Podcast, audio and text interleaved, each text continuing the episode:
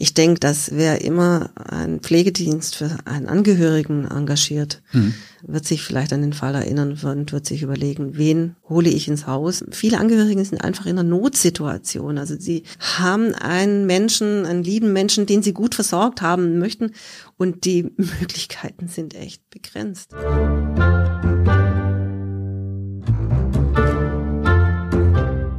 Am Gericht, der Gerichtspodcast des Schwäbischen Tagblatts aus Tübingen. Hey, ihr hört Am Gericht, den Justizpodcast des Schwäbischen Tagblatts in Tübingen. Mein Name ist Eike Frese, ich bin Redakteur beim Tagblatt und mir gegenüber sitzt Gerichtsreporter Jonas Bläser. Hallo Jonas. Hi Eike. Schön, dich zu sehen. Wir sind allerdings ausnahmsweise nicht nur zu zweit, sondern heute haben wir einen Gast. Und zwar sitzt bei uns im Studio auch noch Angelika Bachmann. Sie ist Redaktionsleiterin unserer Redaktion in Rottenburg und sie hat uns einen außergewöhnlichen Fall mitgebracht. Hallo Geli. Hallo Jonas. Hallo Eike. Hey Angelika. Erzähl, was macht den heutigen Fall denn aus deiner Sicht zu einem besonderen Fall? Wir können jetzt schon verraten, es geht um einen Mord, aber einen speziellen, richtig? Ja, das Besondere ist vielleicht, dass es ein Fall ist, bei dem das Opfer einen großen Teil zur Aufklärung des Falles beigetragen hat, bevor die Frau umgebracht wurde. Mhm.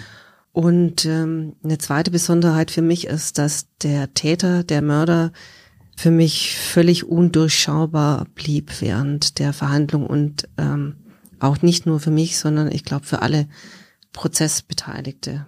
Und vielleicht noch eine dritte Besonderheit.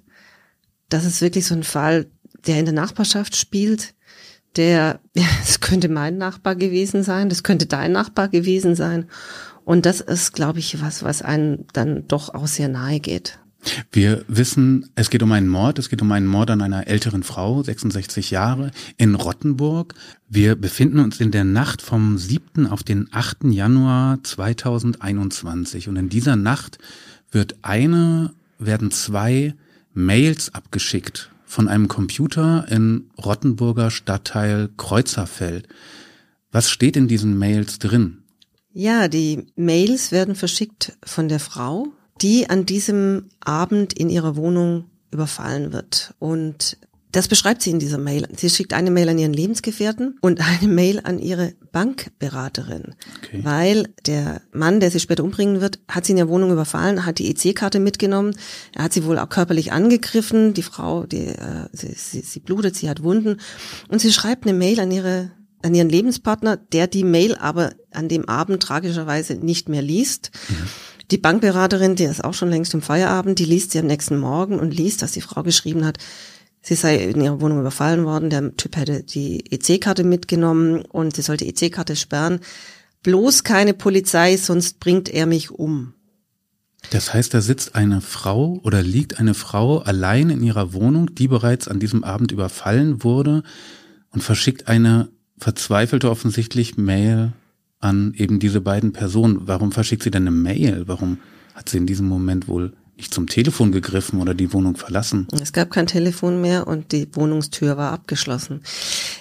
Die Frau, also ich denke, sie hat die Mail äh, verschickt. Offensichtlich hat sie nicht damit gerechnet, dass er zurückkommt. Und äh, ich glaube, die Frau dachte, okay, er hat jetzt, was er möchte. Er hat die EC-Karte, er hat die PIN-Nummer der geht jetzt an, einen Automaten und hebt Geld ab und dann äh, macht er sich äh, aus dem Staub. Mhm. Sie hat offensichtlich nicht damit gerechnet, dass er nochmal in ihre Wohnung kommt und sie dann ähm, umbringt. Und sie hat sich auch nicht anders Hilfe geholt. Sie ist nicht raus aus der Wohnung. Sie, sie konnte nicht. Sie war der, abgeschlossen. Der Täter hat die Wohnungstür offensichtlich abgeschlossen. Also er hat versucht, sie tatsächlich abzuriegeln, damit sie nicht raus kann, keine Hilfe holen kann. Und er hat wohl das Handy mitgenommen und das Festnetztelefon. Er hat die Tür abgeschlossen von außen, hat die Schlüssel mitgenommen. Womit er nicht gerechnet hat, ist, dass die Frau eine E-Mail schreibt ja, die wurde dann leider erst am nächsten Morgen gelesen.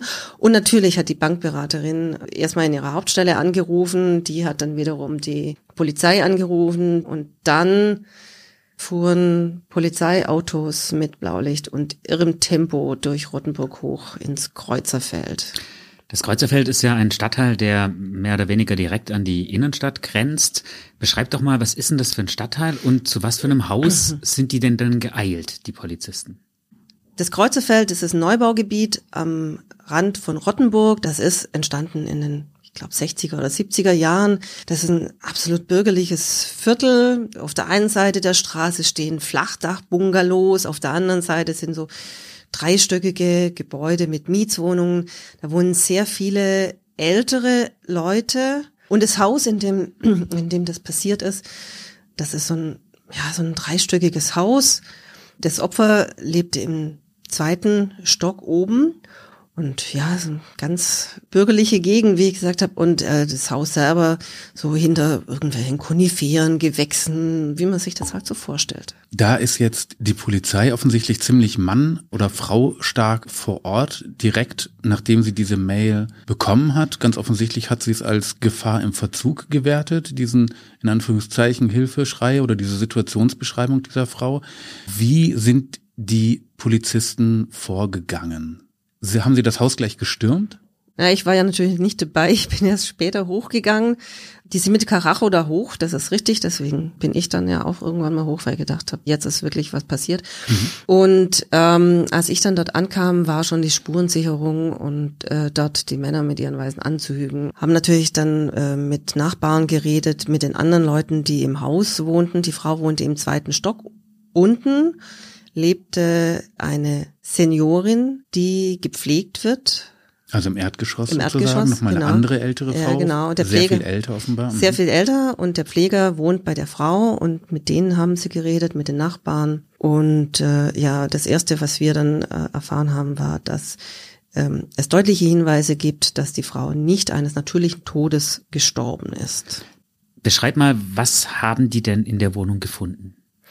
Die Frau lag im Bett, zugedeckt und hatte aber deutliche Spuren von Gewalttaten. Also die hatte Hämatome, sie hatte Schürfungen, es gab Blutspuren. Sie selber äh, hatte noch Blut, Blut an sich zum Teil und ähm, Blutspuren in der Wohnung und an der Kleidung. Und neben dem Bett stand ein Eimer mit Erbrochenem.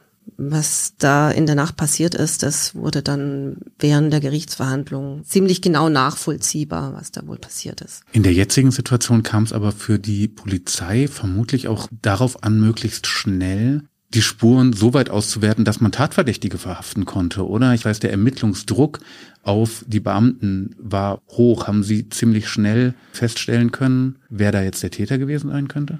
Ja, das ging dann wirklich zacki zacki. Die haben den Täter dann am selben Abend äh, unter Mordverdacht verhaftet. Mhm. Und natürlich muss man sich das vorstellen, so ein Mord in der, in der Nachbarschaft, da wird einfach eine 66-jährige Frau in ihrer Wohnung umgebracht. Das hat alle beunruhigt. Ein Albtraum, also Das in der wirklich- Wohnung. Ja, und ähm, vor allem muss man sagen, es war ja Januar 2021, ihr erinnert euch, das war Lockdown-Situation, die Leute waren sowieso alle so ein bisschen neurotisch und es war die Zeit, wo man sich zu Hause ja einbunkern musste, aber wo das eigene, die eigene Wohnung noch viel mehr so ein, als Schutzraum interpretiert wurde. Und das, ja, das ähm, fiel dann eben in so eine Phase der generellen Verunsicherung auch. Ja, und äh, wie gesagt, es ging alles sehr schnell. Die haben den Täter am selben Abend ähm, noch unter Mordverdacht festgenommen. Die haben eine 17-köpfige Ermittlungsgruppe gegründet und der Prozess war dann ja schon im Juli desselben Jahres. Also ein wahnsinnig schneller Ermittlungserfolg der Polizei, der auch an der Mail der Frau in der Nacht lag. Wie kamen Sie denn dann auf den Täter? Hey, ihr hört diesen Podcast ja kostenlos und das ist nur möglich, weil es Abonnenten des Schwäbischen Tagblatts gibt. Ein Web-Abo gibt's schon für 9,90 Euro im Monat. Da könnt ihr einfach auf tagblatt.de mal schauen, dass ihr euch das besorgt. Dafür kriegt ihr alle wichtigen Nachrichten der Region und auch alles rund um unsere Fälle. Beispielsweise stellen wir Dossiers zusammen, in denen ihr auch für diesen Fall, den wir jetzt behandeln, wichtige Dinge nochmal nachlesen könnt. Außerdem haben wir einen Newsletter und wenn ihr den abonniert auf tagblatt.de slash Recht und Unrecht, dann bekommt ihr nicht nur immer mit, was gerade in Tübingen in den Gerichtssälen so läuft, sondern wir berichten zum Beispiel auch über die Arbeit der Ermittler. Wie gehen denn eigentlich Kinderporno-Ermittler vor? Worauf achten die? Wie halten die das aus? Oder wir fragen auch mal Verbraucherschützer, was sollen denn die Opfer von Paketdieben machen? An wen können die sich wenden? Und wer haftet eigentlich, wenn die Ware weg ist?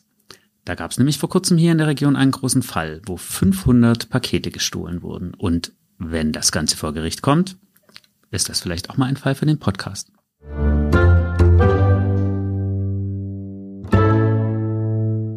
Ja, die Polizei, die stand ja dann schon am nächsten Morgen früh vor dem Haus und sie haben dann äh, Nachbarn befragt, äh, unter anderem in der Wohnung im Erdgeschoss äh, bei der Seniorin und ihrem Pfleger. Und der Pfleger hat dann gesagt, äh, nö, die sei nicht da, die sei verreist. Und äh, ja, sie haben dann noch natürlich noch mit anderen Nachbarn geredet. Mittlerweile nehme ich an, auch mit dem Lebensgefährten der Ermordeten. Der offenbar nicht mit ihr zusammen wohnt. Nein, nee, nee, nee, nee. Und äh, so kamen die dann relativ schnell drauf, dass auch die Version des Pflegers, der sie dann wieder wegschicken wollte, nicht stimmen konnte. Also des direkten Nachbarn sozusagen. Das, der hat da der, offensichtlich irgendwas. Die wohnten im selben Haus und die mhm. kannten sich gut. Und äh, der, der Pfleger wurde noch am selben Abend unter Mordverdacht verhaftet. Und das ist ja schon irgendwie spooky. Also, dass man sich das vorstellt, der Pfleger, der war da in der Wohnung, noch da. Also, wenn ich sowas gemacht hätte, ich hätte mich doch irgendwie aus dem Staub gemacht. Ja. Mhm. Das, mhm. ähm, also, wir haben ganz offensichtlich einen Mord oder zumindest eine Tötung bei einer 66-jährigen Frau. Die Polizei verhaftet den Nachbarn denjenigen, der unter ihr wohnt und dort als Pfleger einer noch älteren Seniorin angestellt war. Was genau glaubte die Polizei denn zu diesem Zeitpunkt, was in dieser Nacht passiert ist? Oder was konnte sie rekonstruieren dann auch später, was dazu geführt hat, dass sie diesen Mann festgenommen hat? Also der Abend muss ungefähr so abgelaufen sein. Der Täter muss so um 20 Uhr irgendwann bei der, bei seinem späteren Opfer an der Wohnungstür gestanden haben. Sie hat ihm aufgemacht, so wie sie ihm öfters aufgemacht hat. Und in diesem Fall hat er aber tatsächlich sie dann traktiert und hat äh, sie geschlagen, also so, dass ihm vermutlich dann irgendwann die EC-Karte gegeben hat, ihm auch die PIN-Nummer gegeben hat, um mhm. Schlimmeres zu verhindern. Dann hat er sie in der Wohnung eingeschlossen auch die Handys mitgenommen, dass sie, dass sie keine Hilfe rufen kann. Und die Frau äh, setzte sich an den Computer, schickte um 22 Uhr besagte Mail an ihren Lebensgefährtinnen und an die Bankberaterin und hat dann wirklich irre, ja, hat dann angefangen, ihre blutige Kleidung zu waschen. Okay. Man hat dann in der Wohnung so ein aufgehängtes Hemdchen gefunden, wo sie versucht hat, das Blut rauszuwaschen. Auch das, ähm, den, den Eimer mit Erbrochenen weiß man jetzt nicht so, nicht so genau, ob das von der Gehirnerschütterung kam, ob sie übel Spricht war. Für oder, ein Schädelhirntrauma ähm, eigentlich, ne? Dass ihr ja, das hat auch der Gerichtsmediziner später dann nicht genau. Ähm, aber es spricht alles für so eine absolute Ausnahmesituation. Die Frau muss wirklich traumatisiert gewesen sein und zu dem Zeitpunkt, obwohl sie nicht damit gerechnet hat, offensichtlich, dass er zurückkommt, sonst hätte sie sich sicher aus dem Fenster gelehnt und hätte Hilfe geschrien, irgendjemand hätte das gehört. Mhm. Hat sie nicht gemacht. Ich bin davon überzeugt, dass sie nicht gedacht hat, dass er zurückkommt. Aber sie muss trotzdem außer sich gewesen sein. Ja. Und trotzdem, das hat dann der Richter später in der Verhandlung auch nochmal so formuliert, man ist völlig außer sich und dann fängt man an, Blut aus dem Hemd zu waschen. Ja. Mhm. Er sagte, das ist so die Normalität im Wahnsinn. Mhm. Ähm, das muss eine völlig äh, irre Situation gewesen sein. Dann hat sie sich offensichtlich ins Bett gelegt und ähm, ja, vielleicht war es ja übel, es war alles einfach zu viel. Sie muss ja erstmal davon ausgegangen sein, das war jetzt ein Raub, ein brutaler ja. Überfall, ja. aber der ist jetzt abgeschlossen. Ja. Der ist jetzt zu Ende. Die hat sich offensichtlich nicht vorstellen können, dass er nochmal kommt. Nein. Sonst, wie gesagt, sonst hätte sich, also ich meine, das ist ein ruhiges Wohngebiet, aber äh, die Fenster waren nicht vernagelt, ja. Sie hätte, sie hätte sicher Hilfe rufen können. Das hat sie nicht getan. Also das Einzige war, dass sie eben befürchtete, dass der jetzt EC-Karte nimmt und Geld abhebt. Aber ähm, sie dachte, das Schlimmste ist vorbei, aber das Schlimmste sollte noch kommen und damit hat sie nicht gerechnet. Nachts, laut Aussage des ähm, Gerichtsmediziners, irgendwann zwischen zwei, drei, vier, fünf, so genau wurde das nicht festgelegt, kam der Täter zurück und hat sie erwürgt. Was wissen wir denn über das Opfer? Was war das für eine Frau, die da in diesem Haus gelebt hat und offenbar ja auch dem Pfleger mal mit Geld ausgeholfen hat, wenn er danach gefragt hat? Die Frau, 66 Jahre alt, das war eine Rentnerin, lebte ja, ich würde mal sagen, relativ zurückgezogen. Also die hatte jetzt nicht so wahnsinnig, war jetzt nicht so wahnsinnig umtriebig und hatte nicht so wahnsinnig viele Bekannte. Aber sie hatte ähm, nach einem Schlaganfall in der Reha, hatte sie einen Lebensgefährten kennengelernt und ähm, die hatten sich ein Wohnmobil gekauft, die wollten sich einfach noch ein schönes Leben machen ja, in, in ihrem Lebensabend. Und war sicher in gewisser Weise auch, ja, arglos und denke ich mal, auch nicht verschlossen, wenn, wenn, man redet ja mit den Leuten, die im selben Haus wohnen und die hatten jetzt keine enge Beziehung, aber äh, offensichtlich so, wie man sich eben im Treppenhaus manchmal unterhält. Und man weiß auch, dass sie immer wieder mit ihm über seine persönliche Situation offensichtlich geredet hat.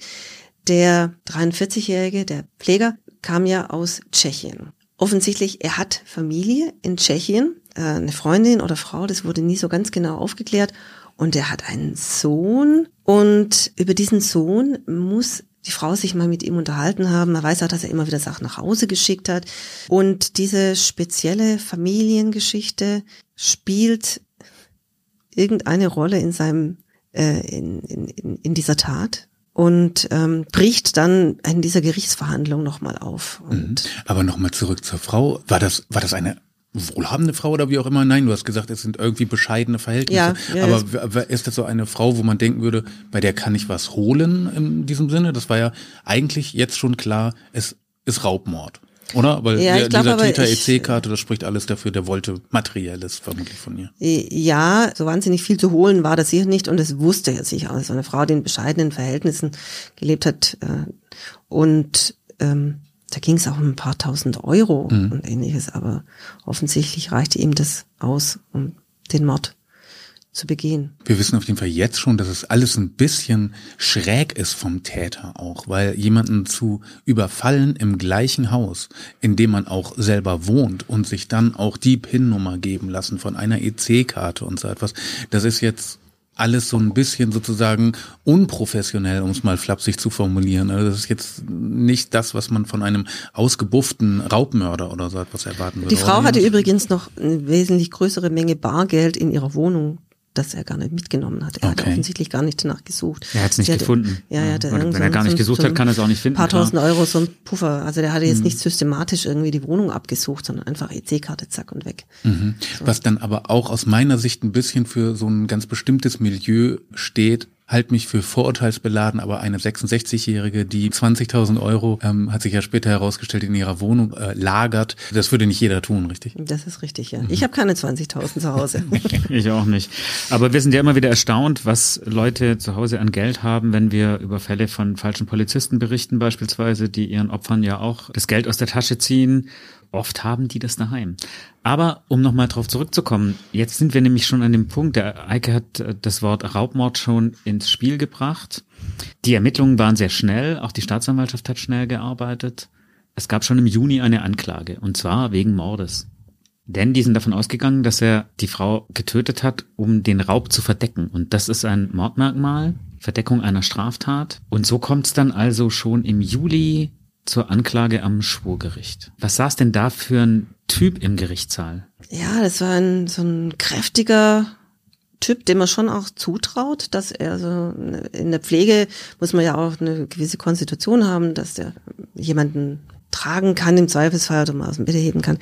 Aber er, er kam dann äh, rein in den Verhandlungssaal, trug so ein weißes Nike-T-Shirt, Jogginghosen, setzte sich hin und da saß er zurückgelehnt, Arme verschränkt, hat oft auch die Augen zugemacht, also wie, als wäre er völlig abwesend. Als ginge ja. das gar nichts an, als was da passiert. Es, ja. Ich muss mal neugierig fragen einfach, wir haben es ja jetzt einfach mit einem Mörder zu tun, 43 keine Ahnung, halt mich für naiv, war das so ein äh, Gangster-Typ oder wirkte er ja. eher so spießbürgerlich oder wie auch immer? Kann man ja auch oft an der Frisur erkennen oder wie ja, auch immer. Also ganz, ganz kurz, ja, ja, er macht das so einen robusten Eindruck, aber mhm. war nicht zu spezifizieren oder nicht irgendwie einzuordnen. Mhm. Jetzt habe ich mal noch eine andere Frage. Vielleicht können wir uns ja über das, was dann im Prozess zur Sprache kam, was die Biografie angeht, dem noch ein bisschen nähern. Mhm. Ich meine, der hat hier als Pfleger gearbeitet. Das ist ja eigentlich ein Beruf, da geht es um Zuwendung. Hatte der denn eine Ausbildung und was hat man denn erfahren über seine Arbeit? War er denn zugewandt gegenüber seiner Patientin, sage ich jetzt mal, also seiner Klientin, die er da gepflegt hat in dem Haus. Auch ganz kurios, er muss als Pfleger offensichtlich unglaublich fürsorglich gewesen sein. Die, die Angehörigen der Seniorin, die er gepflegt hat, er, er hat er ja auch gar nichts getan. Ja. Ähm, die haben ihn beschrieben als einen sehr freundlichen, zugewandten und fürsorglichen Pfleger und die waren eigentlich voll zufrieden und sind völlig konsterniert gewesen, als sie dann erfahren haben, dass er die arme Frau im zweiten Stock umgebracht hat. Das war was, was die überhaupt nicht zusammengebracht haben. Was man dann weiß, was im Laufe der Verhandlungen äh, dann angesprochen wurde, er selber hat ja wie gesagt keine Angaben gemacht, war, dass er, er war ein Heimkind, er ist mit zwei Jahren ins Heim gekommen. Vater war, nee, die Mutter war wohl Alkoholiker, Vater weiß man gar nichts. Und er war dann äh, im Heim, bis er 14 war und danach auf sich selber gestellt. Hat dann offensichtlich eine Ausbildung gemacht als Schreiner. Mit 15 Jahren dann sich mit Gelegenheitsjobs über Wasser gehalten. Er wollte offensichtlich keine staatliche Unterstützung, sondern hat mal hier und dort gejobbt. Wurde aber bereits 1994 als 16-Jähriger zum ersten Mal ähm, verurteilt wegen Diebstahl, hatte damals schon die erste Bewährungsstrafe, sechs Monate, dann 97 Hausfriedensbruch, zehn Monate Freiheitsstrafe, 98 Diebstahl, drei Monate. Mhm. Und dann im Oktober 2001, also die erste richtig schwerwiegende Tat, da hat er auch vier Jahre Freiheitsstrafe dafür damals gekriegt, schwerer Raub und Körperverletzung. Das war ich kann es ja vielleicht mal kurz berichten. Er, er ist damals mit einem Freund zusammen über die Grenze, also von, von Tschechien rüber über die Grenze zu jemanden, den er kannte in Aue im, Erzgebirge, weil der in Aussicht gestellt hatte, dass es ähm, Gelegenheitsjobs für, für sie gäbe als Schreiner irgendwie. Er war dann noch gar nicht Pfleger zu diesem Zeitpunkt. Nein, nein, nein, er hatte Pflege als Pfleger keine Ausbildung, soweit mhm. ich weiß. Und die sind dann rüber nach Aue und haben da den Mann offensichtlich getroffen. Die saßen dann abends zusammen bei dem in der Wohnung, haben ein bisschen Fernsehen geguckt, ein bisschen gequatscht, ein Bierchen getrunken. Dann ist der Mann irgendwann ins, äh, ins Bett gegangen, schlafen gegangen. Und der äh, spätere Mörder hat zusammen mit seinem Freund ist in sein Schlafzimmer, hat den zusammengeschlagen, ihn an Händen und Füßen gefesselt, mhm ihn geknebelt und ihn dann so quasi im Bett zurückgelassen. Die Mutter des damals Überfallsopfer, die war auch hinter in dem, in dem Haus, hat sich aber nicht getraut, irgendwie zu gucken. Und die haben den dann zurückgelassen, haben irgendwie noch so Goldschmuck und sowas mitgenommen und sind dann zurück nach Böhmen. Und dafür haben sie ihn dann einkassiert. Und in der Verhandlung, und jetzt kommt das Kuriose, hat er damals auch behauptet, der, den sie zusammengeschlagen hatte, der hätte zwei Jahre zuvor einen kleinen Jungen missbraucht. Und das sei jetzt eine Racheaktion von ihm gewesen. Der als Rechtfertigung. Als Rechtfertigung. Und da gibt's jetzt eine deutliche Parallele zu dem Fall in Rottenburg, weil nämlich der, der Täter hat äh, eine, eine Erklärung verlesen lassen, dass sein späteres Opfer, die 66-jährige Frau, dass die, dass die Frau sein Kind kaufen wollte. Ganz kurios, es wurde auch nie während des Verhandlungen, während der Verhandlung irgendwie aufgeklärt, was er denn damit meine. Er hat, hat nie jemand nachgefragt, was meinen Sie denn eigentlich damit? Sie wollte, sie, sie wollte, sie wollte äh, seinen Sohn kaufen. Und sobald irgendwie die Rede auf seinen Sohn kam oder auf kleine Kinder, das muss irgendwas getriggert haben in dem da bin ich mir absolut sicher. Aber ich muss jetzt mal nachfragen. Wir haben also vom gleichen Täter, dieser jetzige Mörder hat schon vor 20 Jahren eine höchst brutale Tat in Ostdeutschland begangen. Dann auch wieder, wie du jetzt erzählt hast, mit so einer irrationalen Scheinbegründung, aber äh, es ging ihm auch um Geld. 20 Jahre später wird er vor diesem Mord als Pfleger angestellt. Wie wird so jemand überhaupt noch Pfleger? Ja, das frage ich mich auch. Ja, ich äh, wäre jetzt äh, interessant. Ich die Agenturen, die die versichern ja den Angehörigen, ja, wir haben den, geprüft. Ich weiß jetzt natürlich, ich weiß nicht, welche Agentur das war und ich weiß auch nicht, wie gründlich die arbeiten. Da gibt es sicher ganz große Unterschiede. Mhm.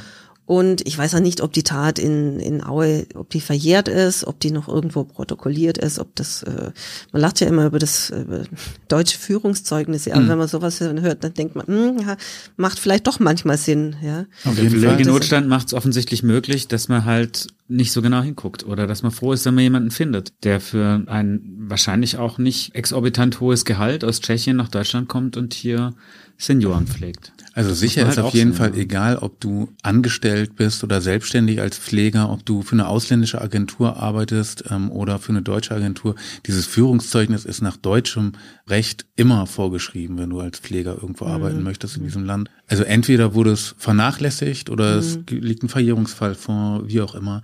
Auf jeden Fall ist es so, hier konnte er ja seinem Beruf nachgehen mhm. und dann eben auch diese Tat verüben. In dem Fall in Aue war es ja auch so, dass das spätere Opfer gegen ihn ausgesagt hat, wahrscheinlich. Ja, und der Mann war echt traumatisiert. Also es spricht auch so eine so eine Kälte, ja, also jemanden zusammenschlagen, Hände und Füße zusammenzuschnüren und den dann so liegen lassen, hm. noch geknebelt. Ich möchte mir gar nicht vorstellen, wie das, äh, wie das für, für, für den Mann war. Das spricht aber natürlich auch für die These von dem Verdeckungsmord, weil er hat es ja schon mal getan und damals hat ein Opfer gegen ihn ausgesagt. Vielleicht wollte er diesmal sicher gehen, dass kein Opfer gegen ihn aussagt. Sicher ist auf jeden Fall, wir haben es mit einem Menschen zu tun, der wirklich eine gewalttätige Vergangenheit hat, der jetzt unbescholten erstmal ähm, hier arbeiten konnte. Er ist vor Gericht, die Staatsanwaltschaft wird das, die Anklageschrift verlesen haben. Wie hat er denn in der ersten Verhandlung darauf reagiert. Normalerweise wird einem Angeklagten oder seinem Anwalt ja die Gelegenheit gegeben, darauf einzugehen. Er hat gestanden. Er hat, äh, so er hat die Tat gestanden. Er hat die Tat gestanden. Er hat gesagt, er hat die Frau umgebracht. Allerdings hat er gesagt, er habe es nicht beraubt und er hat vor allem gesagt, äh, dass er ein ganz anderes Motiv hatte. Also er, er brachte wieder diese, diese Kindergeschichte, dass die Frau ihm sein Kind kaufen wollte und ich habe das für mich immer so interpretiert, ähm, vielleicht hat die, die, die Frau sich gut mit ihm, mit ihm unterhalten und hat gesagt, ja, und wenn wir dann mit dem Wohnmobil rumfahren, dann fahren wir vielleicht einmal nach Tschechien, mhm. dann kann ich dem Kind vielleicht was mitbringen oder kann ich deine Familie. Ich weiß nicht, das ist jetzt wirklich Spekulation von mir, weil ich immer, immer, immer nachgedacht habe, was meint er denn mit kaufen, ja? Mhm. Das wurde vor Gericht nie diskutiert. Ich glaube, für den Richter war das sowieso einfach nur eine Schutzbehauptung. Wobei Schutzbehauptung, ich meine, eine, eine 66-Jährige will mein Kind kaufen, ist in meinen Augen keine Schutzbehauptung, das ist einfach Paranoia. Also ja. aus mir spricht da eher die Frage, muss man den Menschen vielleicht für schuldunfähig erklären, weil der bildet sich irgendetwas ein. Gab es denn irgendwelche Anzeichen für eine psychische Erkrankung? Also nein, abgesehen davon, nein. dass man offensichtlich wahnhaft ja. behauptet, jemand wolle das eigene Kind nein. kaufen. Wir leben jetzt ja auch nicht in der Welt, wo man Kinder kauft oder verkauft. Das war so dann ohne weiteres. Das war dann auch das Argument, warum äh, die psychiatrische Begutachtung abgelehnt wurde, weil äh, der Richter gesagt hat, dass alles, die ganze Tatablauf spricht für absolut planvolles Vorgehen. Es gibt viele Leute, die eine schwere Kindheit haben. Nicht jeder wird zum Mörder. Also man müsste dann auch Hinweise darauf haben, dass in der Tat selber quasi so eine psychiatrische Ursache durchbricht. Und das hat der Richter nicht gesehen. Ohnehin hat der Angeklagte gesagt, er redet sowieso mit niemandem. Mhm. Also der hat es einfach auch abgelehnt. Das abgelehnt. ist nicht zwingend ein Grund, der dagegen spricht, mhm. wenn man sicher sein will, dass jemand nicht im Zustand der Schuldunfähigkeit womöglich gehandelt hat oder in der Steuerungsfähigkeit eingeschränkt war. Aber wenn es da überhaupt keine Anzeichen drauf gibt, ja, dann ist es natürlich auch nicht zwingend. Ich habe mich nur gewundert, wenn mir diese Begründung so wahnhaft vorkommt. Es kann natürlich auch Taktik sein oder es kann dem Die Begründung schon, aber die Tat nicht. Also mhm. dieses, dieses geplante Vorgehen, er hatte vorab auch mit dem Taxiunternehmen telefoniert, das ihn von Rottenburg irgendwo hinbringt und dann wiederum mit einem tschechischen Taxiunternehmen. Und das hat das Gericht so gewertet, als hätte er ganz klar seine Flucht vorbereitet, absolut taktisch. Und dann hat der Richter oder die Richter haben dann diese Geschichte mit dem Kind überhaupt nicht aufgenommen in, in, in ihre Überlegungen. Mhm. Genauso wie übrigens in Aue damals. Wirkt also tatsächlich eher wie eine Schutzbehauptung, wie damals. Ich habe mal eine Zwischenfrage. Der Mann kommt ja aus Tschechien. Mich würde jetzt einfach mal das Sprachliche interessieren. Hat er selber geredet und hat er selber auf vernünftig Deutsch geredet oder ähm, gab es da vielleicht einen Dolmetscher oder wie auch immer im Gerichtssaal? Nee, es wurde nicht gedolmetscht. Ähm, er hat wohl das gut genug verstanden und er selber hat ja sehr wenig gesagt. Also er hat eine längere äh, Erklärung vorlesen lassen, wo er, das hat er selber niedergeschrieben, wo er gesagt hat, wie wichtig ihm seine Familie sei und für seine Familie würde er alles tun und äh, auf seinen Sohn, da für sich sich überhaupt niemand einmischen und. Das hat er aber, also er war, er konnte offensichtlich gut Deutsch. Gibt's denn diesen Sohn wirklich und diese Familie? Hast du das rausgekriegt? Weil normalerweise ein Angeklagter wird ja vor Gericht oft eingeführt, geboren arm, Ausbildung mit, mhm. verheiratet mit, ähm, Familie so und so. Er hat sich nicht alles eingebildet, was seine familiären Zusammenhänge angeht. Nein, die gibt es offensichtlich schon, wobei ich mich natürlich auch gefragt habe, was haben die für ein Verhältnis zueinander? Ist es, macht er sich vielleicht irgendwelche bestimmte Vorstellungen? Will er der Supervater sein? den er selber nicht hatte als Heimkind keine Ahnung, also mhm. habe ja nicht mit seiner Lebensgefährtin geredet. Jetzt sind wir ja an einem deutschen Schwurgericht und das ist der schwerste Vorwurf, den man da erheben kann, nämlich Mord, der mit lebenslang geahndet wird. Ich nehme an, das hat die Staatsanwaltschaft dann auch plädiert. Ja, die Staatsanwaltschaft hat auf lebenslange Freiheitsstrafe plädiert und der Verteidiger hat gar keinen bestimmten Strafrahmen genannt äh, in seinem Plädoyer, sondern auf Totschlag plädiert. Er hat gesagt, es sei keine Vertuschungstag gewesen, hat auch nochmal die Vergangenheit, von der man ja so viel nicht weiß, nochmal ins Spiel gebracht, aber er selber ist ja auch nicht richtig an ihn rangekommen. Das war ja auch sein Problem, dass dieser Täter so abgekapselt blieb und dem Verteidiger auch überhaupt keine Ansatzpunkte an die Hand gegeben hat, äh, auf die er sein Plädoyer bauen konnte. Da gab es ja auch wenig Entlastendes. Also wenn du jetzt nicht sagst, es ist sozusagen ein Wahn, in dem das jemand tut, weil er glaubt, er müsse sein Kind schützen, was soll denn da noch kommen? Also ich meine, er hat gestanden, dass er sie getötet hat und die Umstände sind ja ziemlich umfassend rekonstruiert worden, auch anhand der Spuren. Eben, und ich muss tatsächlich auch sagen, ich meine, das war ja wirklich definitiv mal, egal was daran jetzt stimmt oder nicht stimmt, es war ein planvolles Vorgehen. Also der Mann ist nochmal zurückgekommen in die Wohnung dieser älteren Frau, die da schon offensichtlich deutlich lediert mit mindestens mal einem Schädelhirntrauma und weiteren Verletzungen im Bett lag, hat sie dort erwürgt. Aus welchen Motiven jetzt auch immer im Speziellen, aber es war planvoll, es ist Mord. Für mich gibt es da keine große Diskussion. Für mich wäre eher zum Beispiel interessant, ähm, ist es strafverschärfend? Wenn man nochmal zurückkommt an den Ort der Tat, ist es strafverschärfend, wenn man eine ältere Frau in ihrer Wohnung und dann auch noch in einer hilflosen Situation sich rauspickt. Also es gibt sozusagen ja nicht mehr viel Luft nach oben. Hey, wenn euch gefällt, was ihr hier gerade hört, dann hinterlasst uns doch eine positive Bewertung. Also normalerweise läuft das ja über Sterne. Fünf Sterne würden uns eigentlich wirklich ganz gut gefallen. Außerdem interessiert uns natürlich, was ihr von unserem Podcast haltet. Das heißt, wenn ihr Vorschläge für Fälle habt oder für Themen oder wenn ihr findet, dass eine Folge besonders gut oder vielleicht auch nicht so doll gewesen ist, dann schreibt uns doch euer Feedback an amgericht.tagblatt.de. Wir lesen jede Mail. Also es gibt sozusagen ja nicht mehr viel Luft nach oben. Also wir haben eine lebenslange Freiheitsstrafe. Das ist die höchste Strafe, die verhängt werden kann. Das Gericht hat eigentlich nur zwei Möglichkeiten, um das sozusagen noch klarer zu machen. Das eine wäre die Feststellung der besonderen Schwere der Schuld, was dazu führt, dass in der Regel frühestens nach 20 Jahren die Möglichkeit besteht, aus der Haft entlassen zu werden. Oder die Verhängung von Sicherungsverwahrung, aber dafür gab es ja nicht die Voraussetzung, ist auch keine Strafe, sondern soll ja die Allgemeinheit schützen. Ich wüsste jetzt nicht, äh, was da noch mehr hätte rauskommen sollen. Die besondere Schwere der Schuld haben Sie ja nicht festgestellt, Geli, oder? Nee, das haben sie nicht. Ich wollte noch eins sagen, und zwar hat er selber sich ja dann äh, nach dem Plädoyer, darf er ja auch nochmal was sagen, hat er sich dann auch nochmal zu Wort gemeldet. Und das war natürlich auch echt nochmal schockierend. Er, er sagte mehrmals, äh, ich bereue die Tat nicht das bringt man ja irgendwie überhaupt nicht zusammen. Ja, also die, die das Opfer, die Frau, die mit ihm einen guten Kontakt hatte, die mhm. einfach nur ja das Pech hatte, mit ihm zusammen in dem Haus zu wohnen. Ja, also eine völlig un unschuldige Frau, die da an jemanden geraten ist, der halt so ein äh, so Austicker hat offensichtlich. Und er selber äh, hat die Frau dann auch nochmal angegriffen in, in, seinem, in seinem Schlusswort, dass er hat, ähm, niemand, ähm, niemand hat es Recht, äh, sich meiner Familie anzunehmen und für meine Familie tue ich alles ähm, bis hin eben zum Mord. Hm, das heißt, es eigentlich wäre es, wenn schon nicht aus Verhandlungssicht, aus Sicht des interessierten Bürgers, wäre es sehr schön, da nochmal ein äh, psychiatrisches Gutachten äh, bekommen zu haben, um zu sehen, was ist denn in diesem Typen eigentlich wirklich vorgegangen. Für die Schuldfähigkeit scheint es dem Gericht keine Rolle mhm. gespielt zu haben. Das Gericht ist zu einem Urteil gekommen. Was genau hat denn das Gericht entschieden? Das Urteil. Zu diesem Schluss kam das Gericht. Das Gericht folgte in allen Punkten der Staatsanwaltschaft, hat eine lebenslange Freiheitsstrafe verhängt, die, die er jetzt auch absitzt. Naja, er hat ja selber gesagt, ähm, ich äh, gestehe die Tat, ich will eine lebenslange Freiheitsstrafe. Und zwar am besten jetzt sofort, Sie brauchen gar keinen zweiten, dritten Prozesstag anzusetzen. Verurteilen Sie mich jetzt. Er will einfach nur seine Ruhe haben.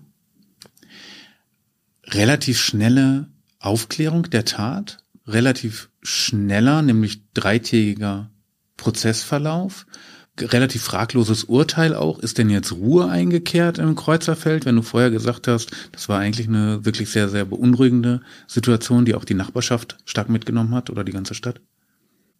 Naja, es war jetzt nicht so, dass da ständig auf den Straßen alle ständig darüber geredet haben. Also ich, ich denke, dass es eher so ist, wer immer ein Pflegedienst für einen Angehörigen engagiert, hm. wird sich vielleicht an den Fall erinnern und wird sich überlegen, wen hole ich ins Haus. Und das ist, muss, muss man ja auch sehen, viele Angehörige sind einfach in einer Notsituation. Also sie haben einen Menschen, einen lieben Menschen, den sie gut versorgt haben möchten.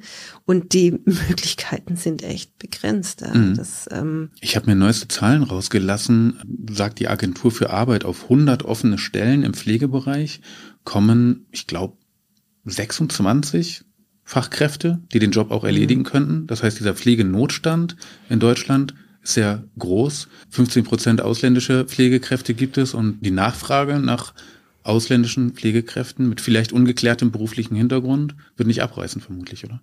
Ja, und man muss natürlich ja sagen, der Großteil dieser Pflegekräfte macht ihren Job toll und für vergleichsweise wenig Geld. Das muss man jetzt hier an dieser Stelle auch mal sagen. Mhm, für nicht, äh, ja, und manchmal auch wirklich unter schwierigen, äh, unter schwierigen Bedingungen mit dementen genau. Patienten ja. und ähm, das wird sich bestimmt noch verschärfen, wenn wir nicht mehr Geld in die Pflege stecken, denn wir haben eine weiter alternde Gesellschaft. Also. Ja, und trotzdem bleibt es eben, äh, also vor allem die, die gepflegt werden, sich ja oft dagegen wehren, ach, ich weiß gar nicht, wer, möchte ich nicht, ich weiß nicht, wer da ins Haus kommt. Und aus von dem Fall äh, ist die Verunsicherung natürlich noch größer. Zu Unrecht oft, aber die ist natürlich da. Jetzt gab es am Ende dieses Prozesses noch eine denkwürdige Szene, die ich vor Gericht so noch nie erlebt habe und ich bin da wirklich oft. Ich weiß noch, ich habe dich nach, nach der Urteilsverkündung auf der Straße getroffen, kam ich von einem anderen Verfahren und du warst ganz ähm, schockiert von dem, was du jetzt gerade eigentlich bei der Urteilsverkündung erlebt hast, denn das gibt's nicht so oft. Was ist denn da passiert? Ja, ich hatte ja vorhin gesagt, dass ja äh, dass der Angeklagte meist so zurückgelehnt und völlig ja, abwesend äh, da saß. Und äh, während der Urteilsbegründung sagte der Richter, ja, was er für nichtig hält oder für nicht richtig hält, ist diese Aussage mit dem Sohn, der unter mitten im Satz sprang der Angeklagte auf und brüllte den Richter an, pass mal auf, was du da sagst.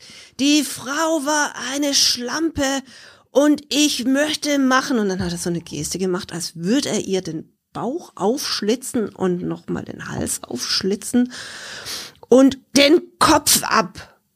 Und dann hat er sich wieder hingesetzt und zurückgelehnt.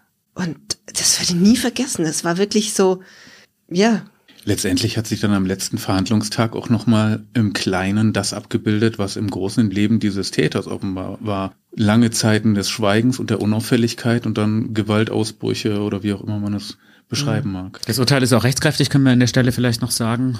Die Staatsanwaltschaft hat ja erreicht, was sie wollte. Der Täter selber wollte keine Rechtsmittel einlegen. Ja, er hat schon während der Verhandlung gesagt, nein, er verzichtet auf Rechtsmittel und der Richter hat es, denke ich, auch mal nach der Episode auch sofort hat es quasi noch am Schluss der Verhandlung gleich protokolliert. Täter verzichtet auf Rechtsmittel und sagte dann, sie sind wunschgemäß zu lebenslanger Freiheitsstrafe verurteilt. Geli, vielen Dank, dass du hier warst. Für mich war es ein eindrucksvoller Fall. Es ging um einen Raubmord, aber einen, der seltsam unmotiviert daherkommt. Der Täter zudem, finde ich, noch so eine leicht psychotische Komponente von sich gezeigt, aber um ehrlich zu sein, so richtig schlau wurde man aus ihm ja nicht. Es bleibt so ein bisschen das Gefühl einer allgemeinen menschlichen Unkalkulierbarkeit. Man weiß nicht so richtig, mit wem man es da zu tun hatte, Man weiß nur, dass es ein Mensch war, mit dem man schon längere Zeit unter einem Dach zusammengelebt hat und mit dem man eigentlich sehr, sehr guten Kontakt hatte. Jonas, was nimmst du aus dem Fall mit? Ich nehme mit, dass mir der Fall vor allem nahe geht, weil es jemanden in den eigenen vier Wänden getroffen hat, der nichts falsch gemacht hat, der in nichts verwickelt war, wo es keinerlei Vorgeschichte gibt, warum hat es diese Frau jetzt so getroffen. Und ich nehme mit, dass wir ein Opfer haben, das den Täter überführt, noch bevor er zum Mörder wird. Ein wirklich ungewöhnlicher Fall. Vielen Dank, Eli. Danke, dass ihr mich eingeladen habt und dass ihr mir zugehört habt. Bis zum nächsten Mal.